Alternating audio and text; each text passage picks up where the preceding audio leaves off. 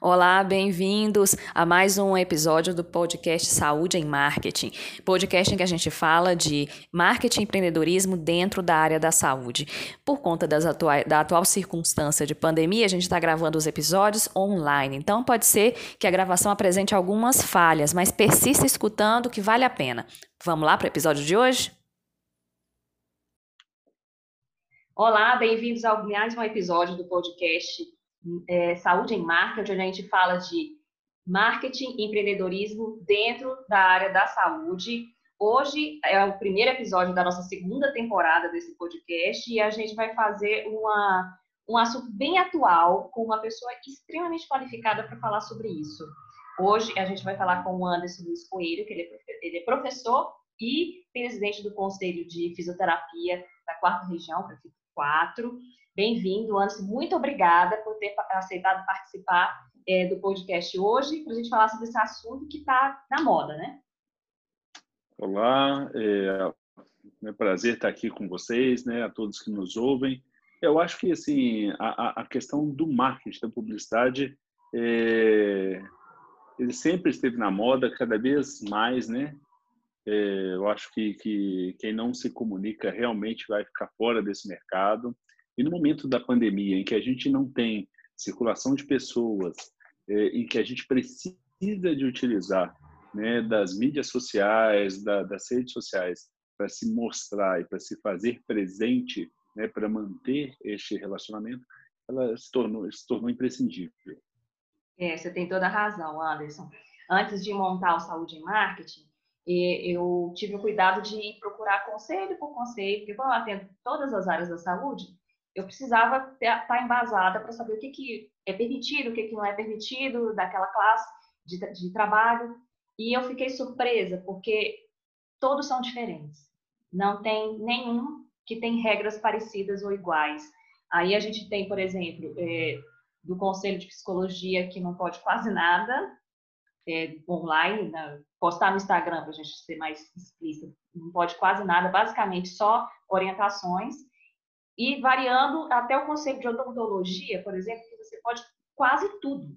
No conceito de odontologia, você só não pode, basicamente, é, expor-se, expor o cliente e você a fazer o atendimento. Mas o restante, antes e depois, depoimentos e, e resultados, tudo isso pode. No conselho de fisioterapia, eu observei que não pode, por exemplo, você expor fotos é, ou fazer identificação dos clientes. Mas você poderia explicar para a gente, pelo menos do seu escopo, né, que é, que é a fisioterapia, é, como que essas regulamentações para expor ou não clientes, regulamentações de exposição online, de publicidade online foram feitas e quando elas foram feitas, no caso, para a fisioterapia? Bom, é, primeiro, né, assim, é, apesar dessas diferenças entre os códigos de ética das diferentes profissões, é, o, o princípio ele é muito semelhante.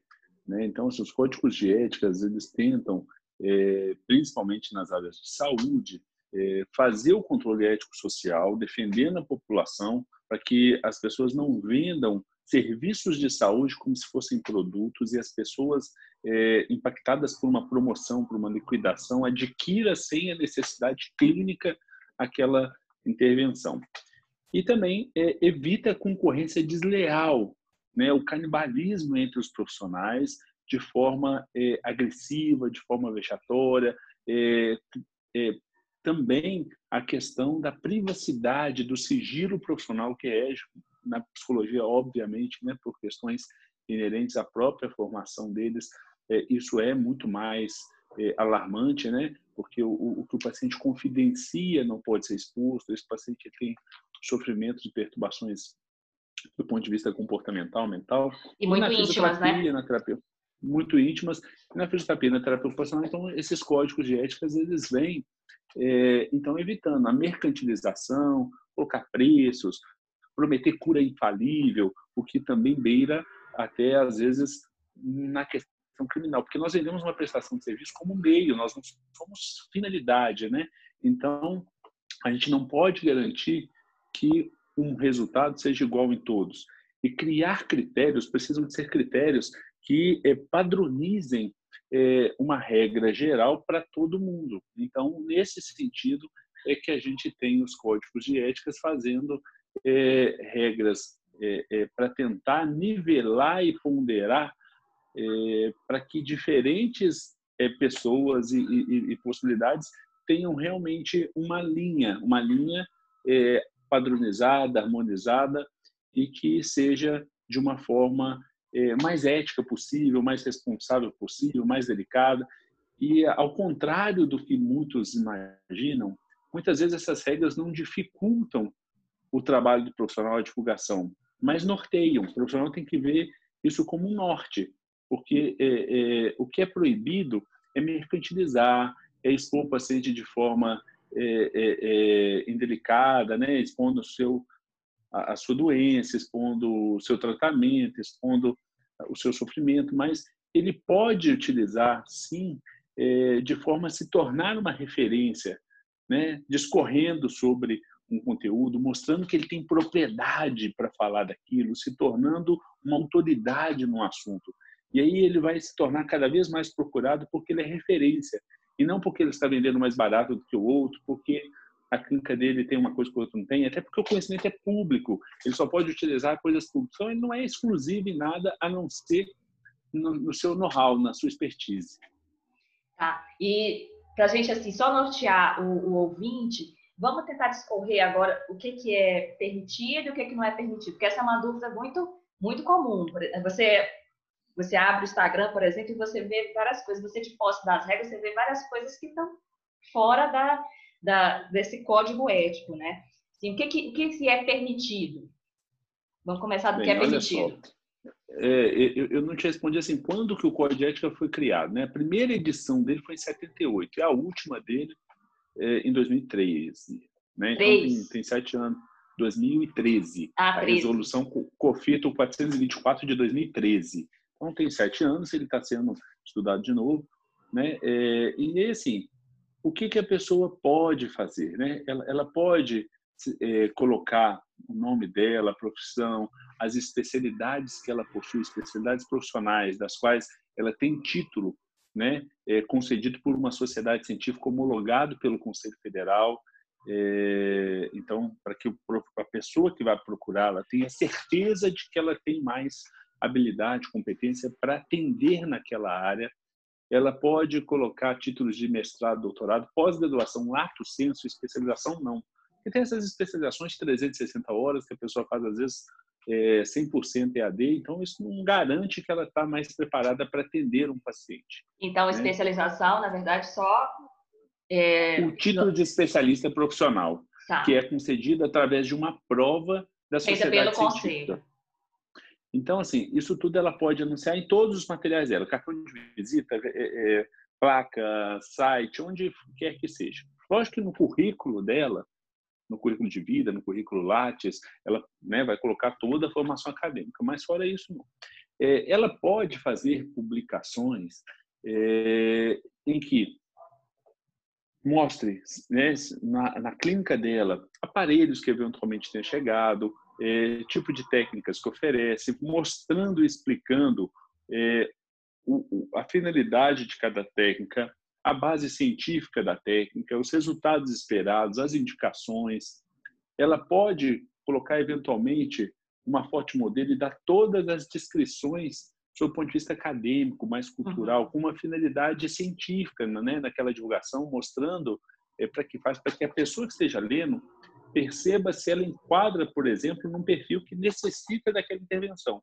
O que ela não pode fazer é expor foto de, pacientes em tratamento, mesmo que ele autorize, com a finalidade de publicidade, de promoção, de promover, né, de vender serviço. Então, assim, ó, olha só, essa pessoa que é famosa está comigo, então vem fazer também. Né? Então, isso abre uma concorrência desleal, isso é uma autopromoção. É, isso aí que não pode, né? É expor expor o cliente, expor o cliente que está fazendo um atendimento ali, e é o que a gente mais vê é, quando você abre o, o, perfil social e você vê que a pessoa colocou lá dois, três clientes em seguida e ainda colocou um depoimento. O depoimento também, quando eu, eu procurei o, o Prefito, na é, época, o... ano, ano Hoje, passado... Ainda, ainda está proibido. É, é ainda está proibido. proibido. Isso, isso é uma das coisas que está sendo estudada, se vai se flexibilizar ou não. Por enquanto não tem alteração, mas se a empresa pode colocar algum depoimento, né? como as empresas fazem. Veja o depoimento dos nossos clientes. Né? Uma coisa que não pode, preço, porque a pessoa... É, é, o que, que a gente entende? Primeiro, porque é, para não abrir concorrência de preço, para que a pessoa não procure esse profissional pelo preço, mas sim pela qualidade. Isso eu concordo é, plenamente. Nem, nem né? que fosse e, permitido, a gente não deveria fazer. É, colocar o preço para Até porque quando este cliente chega, ele precisa de se submeter a uma avaliação e a autonomia do profissional entender quais são os é, é, procedimentos, quais são os tratamentos que ele vai colocar, seja na clínica preventiva, na promoção de saúde ou na recuperação, é ele que vai fazer uma linha de cuidado e vai compor valor. E se você coloca preço em técnica, o paciente vai procurar técnica por técnica mais barata, que está na pé da cadeira, e deixa de procurar o profissional. Nós já temos alguns vícios culturais na fisioterapia que são é, terminológicos. A gente fala que o paciente vai fazer fisioterapia. E aí, assim, fisioterapia por fisioterapia, ele vai no mais barato. O paciente não costuma falar que vai ao fisioterapeuta. Igual, eu vou no dentista, eu vou no médico, e se não gostou, não volto mais naquele profissional e procura outro. E aí fala assim, a fisioterapia não funciona. Não, aquele fisioterapeuta não fez a escolha terapêutica adequada e não teve resultado. Por isso, não vou mais nele, vou em outro. Por isso, a gente precisa mudar, sair um pouco da nossa caixinha, quebrar paradigmas e até a questão da terminologia que a gente utiliza na nossa prática profissional, isso tem que estar sendo repensado. É, exatamente. É, muitos dos meus clientes, inclusive como fisioterapeuta, eles estranham quando eu falo, e eles já estão acostumando quando, com, com, com a, a, minha linguagem, né? Porque eu já não falo, é, vamos agendar a sua fisioterapia, eu falo, eu, vamos agendar o seu atendimento fisioterapêutico comigo, para a gente Exatamente. poder quebrar isso aí. Aí eles mesmos já, já me falam, quando que vai ser o atendimento? Que é justamente para a gente quebrar com Sim. isso. E eu acho que, esse, que essa questão, o Anderson, da, das das orientações do conselho só ajudam. Eu, eu realmente não acho que, que prejudica. Eu acho que só ajuda. É, por exemplo, agora a gente fica muito mais é, com propriedade para virar um profissional de conteúdo.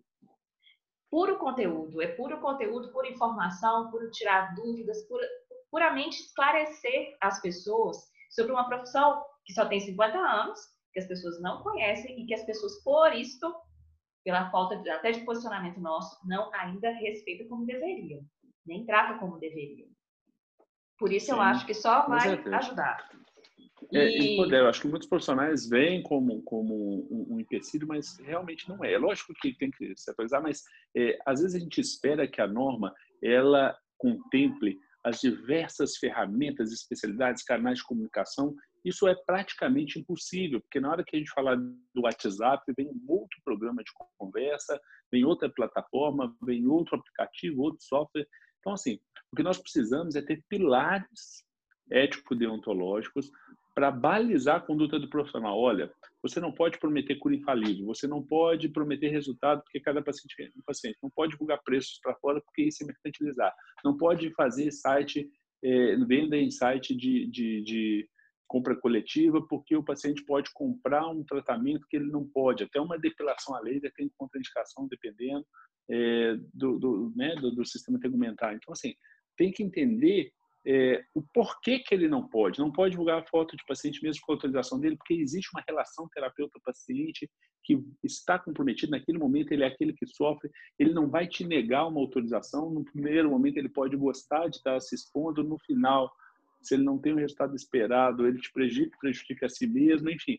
Então, é, é, tem toda uma fundamentação e que é difícil, o profissional tem que buscar entender o que está por trás, a intencionalidade, a, né? a, a, a parte teleológica, né? qual que é a intenção do legislador ao baixar um ato normativo que não é, é prejudicar a profissão, né? não existe esta intenção em nenhuma das entidades da classe. A intenção é é, nortear, ser uma baliza legal e, ao mesmo tempo, é, visando a qualidade assistencial e segurança da população que vai se sentir confortável em procurar um profissional e não ter a sua intimidade exposta numa rede social, né, é, é, sem que ela queira, ou que ela não consiga, naquele momento, dizer não para o paciente, ou mesmo que ela queira outro. Então, assim, gera é, é, conflitos nas relações interpessoais, que ali essa relação interpessoal é uma relação terapeuta-paciente, que pode começar a ser prejudicada simplesmente por querer usar da imagem daquele profissional, daquele paciente naquele momento. Então, pode usar de modelos, pode usar os sócios, pode usar empregados ali da, da empresa, pode colocar do paciente se der conotação é, cultural sem promover, falar assim, ah, gente, sua consulta, se a pessoa gostar daquele profissional, daquele local, daquele cenário de atendimento, daquele serviço, ela vai na biografia do, da rede social, vai procurar o contato e vai procurar fazer o agendamento sem necessariamente você precisar ficar pulando na frente dela com o telefone, marque, agende, eh, vem aqui laçando, igual aquele funcionário que fica na porta da loja, quando você passa no corredor do shopping, ele quer te pôr para dentro à força. É, exatamente. Não precisa, não é necessário. Só o seu, o seu conteúdo, o seu know-how, a forma como você se apresenta, você se posiciona, já é muito atraente. E a gente na fisioterapia tem que construir isso, conteúdo, base sólida e ter o conselho como nosso aliado e as regras do conselho, as orientações também como nosso aliado, porque a gente pode fazer certo, mas se o colega não fizer corretamente, se não estiver atento às orientações, a profissão toda sofre. A gente é muito jovem, a gente precisa se ajudar, senão a nossa profissão pode começar errado, né?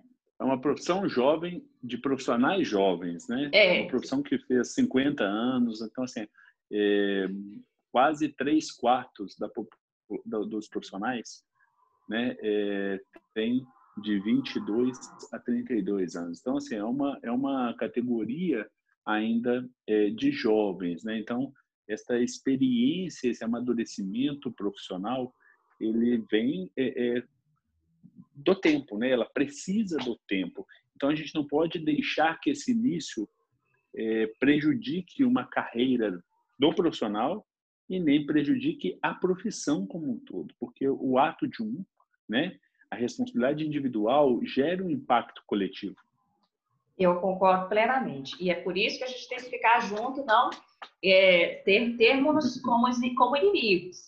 É, você falou, você já, você já adiantou, inclusive, que a última atualização do Conselho foi de 2013. E a gente vê agora no coronavírus, a gente, na verdade, é praticamente bombardeado com muito mais tecnologia. Né? A tecnologia está inserindo-se com muito mais força agora na nossa vida, na nossa rotina, e talvez por isso, também por desconhecimento e pela questão da, da do poder da, da internet, e os profissionais estão muito ansiosos e preocupados em se expor nas redes sociais.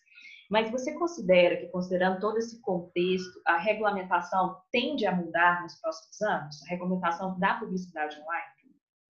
Não, com certeza, com certeza. O Conselho Federal, desde 2019, já montou um grupo de trabalho. Nós indicamos aqui pelo capítulo 4, inclusive, assim, acho que fomos talvez um dos que mais provocou o Conselho Federal em estar tá instruindo esse grupo, em estar tá repensando o código de ética, e aí é, é, é instituir um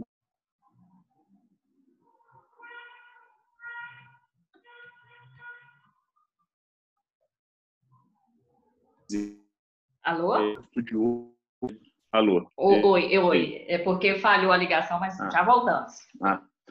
Então, é, nós identificamos um, um, um, perfil profissional aqui, que é um cara que é fisioterapeuta, que tem é, formação acadêmica, estrito senso, na parte de administração e gestão, e trabalha com empreendedorismo, tem essa visão mais arrojada sob o ponto de vista de mercado, e indicamos para compor, fizeram algumas reuniões, é, entretanto, assim, não tem como você fazer um corte e atualizar um capítulo do código, porque ele repercute em outros, né? O código de ética, ele é um todo. Então, tem outros itens dele que precisam também serem revistos e, e serem aprimorados. Isso, é, a atualização legislativa, ela é salutar, né? Ela acontece sempre é, e, e, e ela tem que trabalhar, a gente é a favor de que ela continue é, dentro de uma linha de legalidade e não seja e não se preocupe em ser um manual. É, alô? Oi, voltou, voltou de novo. Ah, tá. É, é porque eu estou recebendo ligação. Coisas do é, podcast, gente. Vai, vai. O podcast online é assim. É, exatamente. E, e, durante o home office, né? É, desse Mas, jeito.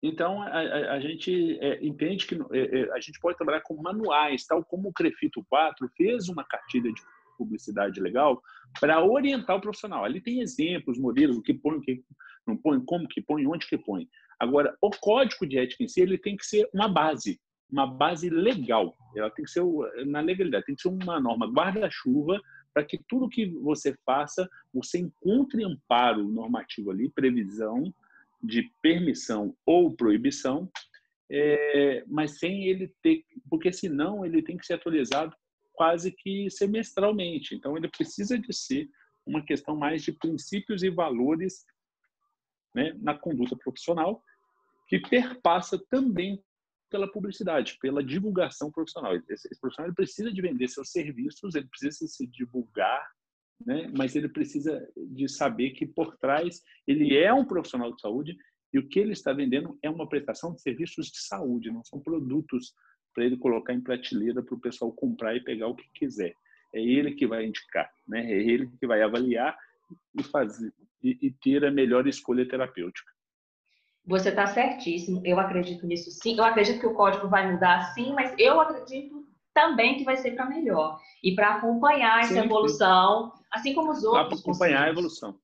Assim como eu os outros conselhos estão fazendo. Esse ano, né, assim, a gente deve ter novidades, mas enfim, isso a gente depende de um processo normativo muito longo, né? É, o, o, Conselho Federal é muito democrático, ele socializa isso com os regionais, é, nas câmaras técnicas deles, com as sociedades científicas, com o jurídico. Então, passa por vários crivos antes da publicação. Isso vai só nos ajudar. Por exemplo, é, na área da, da fisioterapia estética, a gente vê, vai nos proteger de. Já nos protege né, o código atual, mas também vai ratificar essa proteção, né? Daquelas propagandas do perca a barriga em três dias, dessas promessas que envolvem tempo e que eu fiz os cursos de marketing e eu sei exatamente quais são as palavras que atraem, que captam as pessoas como se fosse mesmo uma, uma armadilha que capta um animal na selva. E a gente não pode usar isso, porque a gente não, como você falou, a gente não vende produto, a gente não vende detergente, a gente vende saúde. Até o prefeito hoje postou uma foto que eu achei muito interessante, que ele falou assim: cuidado com as informações que você repassa, porque a sua palavra tem peso. Você é um palavra... profissional de saúde publicando uma fake news durante uma pandemia. O que, que, é isso, a, a, né? A possibilidade da pessoa acreditar, né? Por isso que o Código de Ética proíbe, por exemplo, você associar com produtos, falar assim, olha, eu uso esse produto, compra esse produto, você está usando da sua profissão, da sua formação profissional para é, acreditar para chancelar um produto é, industrializado, comercializado. Né? Então, é, é, é, é, nesse sentido. E quando você proíbe de se ter uma divulgação é, cruel, né, canibal, agressiva de um profissional, você está protegendo o outro que está fazendo certo. Né? Então, é, o que eu disse, é uma tentativa de acomodar a comunidade profissional dentro de um norte, de uma linha é, é, de uma conduta reta, ética, né, ilibada, e na esperança de que todos venham caminhando na, no mesmo trilho, né? Ah, eu concordo plenamente. E eu, a gente vê também, é, Anderson, a nossa profissão hoje, na, nessa, nessa fase de pandemia, a gente está tendo a oportunidade de mostrar ainda mais a importância do valor da nossa profissão. Eu fisioterapeuta respiratório, que finalmente está tá começando a ter realmente ter o, seu valor reconhecido em, a nível nacional e mundial, manipula o ventilador mecânico, e muita gente não sabia que fisioterapeuta fazia isso, muita gente de outros, leigos comuns, e a gente está vendo também casos de famosos que fazem fisioterapia e, e, falam isso em suas redes sociais e comentam.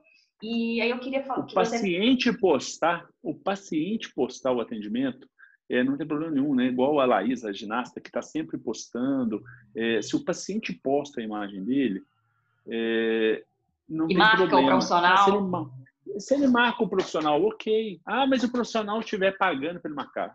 Enfim, se ninguém souber, mas paciência. Aí a gente tem que presumir a boa-fé das pessoas, presumir a boa intenção, presumir que a pessoa é correta, né? até que se prove o contrário. Né? Então, assim, isso é, a gente não vê é, impedimento nessa, né, nessa, nessa questão do, do paciente, do cliente ali, usuário do serviço, falar que está fazendo, elogiar nas mídias dele. Isso é uma liberdade de expressão, isso é uma manifestação livre né, do nosso Estado Democrático de Direito. E ah, só fazer um parênteses aqui, gente, por favor, não paguem ninguém, pelo amor de Deus, não paguem ninguém para aparecer nas, nas redes sociais dele, não. Você não precisa disso, você vai é, conseguir é, tudo essa, isso. Se essa conduta é natural, espontânea, se essa conduta né, é, é, é, for utilizada, ela é uma transgressão ética. Né? Se houver um pagamento para uma situação dessa, existe transgressão ética, existe até em outras situações, pode permear até o direito penal, que é abuso de poder econômico, né? enfim. Então, você tem situações que é, é, é, você tem que ter todo é, uma cautela, né, mesmo, e, e, é natural, é espontâneo, boca a boca, seja na capital, seja no interior, ainda é a melhor propaganda para um profissional de saúde. O paciente ele espera resultado, ele não quer mais aqueles atendimentos longos, demorados, é, sem resolutividade, né? É, então, o que o paciente procura é resolutividade, é resultado, procurar e resolver o problema. Ele não quer saber é, a técnica, o método, ele quer saber se resolveu o caso dele, se os objetivos dele foram atingidos conforme ele acordou com o profissional. É, ele quer saber se o seu atendimento transformou a vida dele. É basicamente isso. Anderson, a gente está chegando aqui no final do nosso podcast, que foi muito rico de informações. Tenho certeza que os ouvintes profissionais vão sair aqui muito mais esclarecidos. E eu queria que você deixasse uma mensagem para quem está nos ouvindo sobre como os profissionais é, da, da, saúde, especialmente fisioterapeutas, né, apesar de eu falar para todos, é, como eles podem fazer uma publicidade limpa e a seu favor? Bem, eu acho que assim, é, no meio do, do, dos publicitários, né, o pessoal de design gráfico fala que menos é mais. É. Então, menos é mais. Então, assim, é, desde que é, quanto mais informações, mais poluição visual gera, mais difícil fica a leitura, mais a pessoa não vê, mais, né? Então, acho que é, é, que ele preocupe o que, que é essencial. Eu tinha uma professora de português na, né, na época de estudante lá do ensino médio. Ontem. Falava assim, não. É, é tem, tem pouquíssimo tempo. Ela falava assim, olha, não venda peixes frescos. Então, o que, é que ela queria dizer? Se você está numa banca e tem peixe, não precisa falar que é fresco, senão você não poderia estar vendendo. Não precisa falar que é peixe que todo mundo está vendo. Se está na banca, vende. Então, essa placa vende esse peixe fresco, não precisa. Coloca ali o preço e pronto. Né? Então, assim, a informação que é essencial que ele quer passar dentro do que ele pode e que ele se torne uma referência, que ele seja procurado porque ele é referência, porque ele focou em uma coisa e não porque ele é o mais barato, não porque ele está perto da casa da pessoa, não porque o plano de saúde da pessoa paga. Então, assim, que ele seja desejado enquanto profissional. Olha, se eu precisar algum dia de fazer um tratamento para minha disfunção afecção de coluna, eu vou procurar aquele profissional, eu quero aquele profissional, né? Eu quero um refrigerante, qual que vem na minha cabeça? Eu quero aquele. Ah, eu tenho um problema neurológico, eu quero, né? Então assim, é, ele tentar se posicionar nas redes sociais, marcar presença virtual de forma em que empodere, mostre para quem o acompanha, para quem o segue, o empoderamento dele de conteúdo, de propriedade intelectual e de é, conhecimento da ciência da, que é a profissão dele. Ótimo, eu concordo plenamente, eu acho que é por aí mesmo, é, tanto que eu foco muito na questão do conteúdo. Vamos falar a linguagem do cliente, não adianta falar complicado, o nome daquela técnica que você aprendeu lá, no, lá nos Estados Unidos, não uhum. adianta, a gente precisa falar o que, que o cliente entende. É uma dor no joelho, é uma dor no quadril, é uma dificuldade de agachar, é uma dificuldade de pegar o fio. É isso que ele entende. E a gente vai ser referência na transformação da vida dele. Anderson, eu quero te agradecer demais a sua presença aqui hoje. É, eu vou deixar o contato do Crefito, né? Que o Crefito está aberto, Sim. não está, Anderson? Para dúvidas, para orientações? Está aberto. A gente tem é, funcionando, inclusive, 24 horas pelo WhatsApp os nossos canais de telefone, e-mail, todos funcionando normais. A gente tem é, priorizado o atendimento a 100% das soluções de forma virtual, para que as pessoas não tenham circulação, para que não vão, não precisem ir à sede.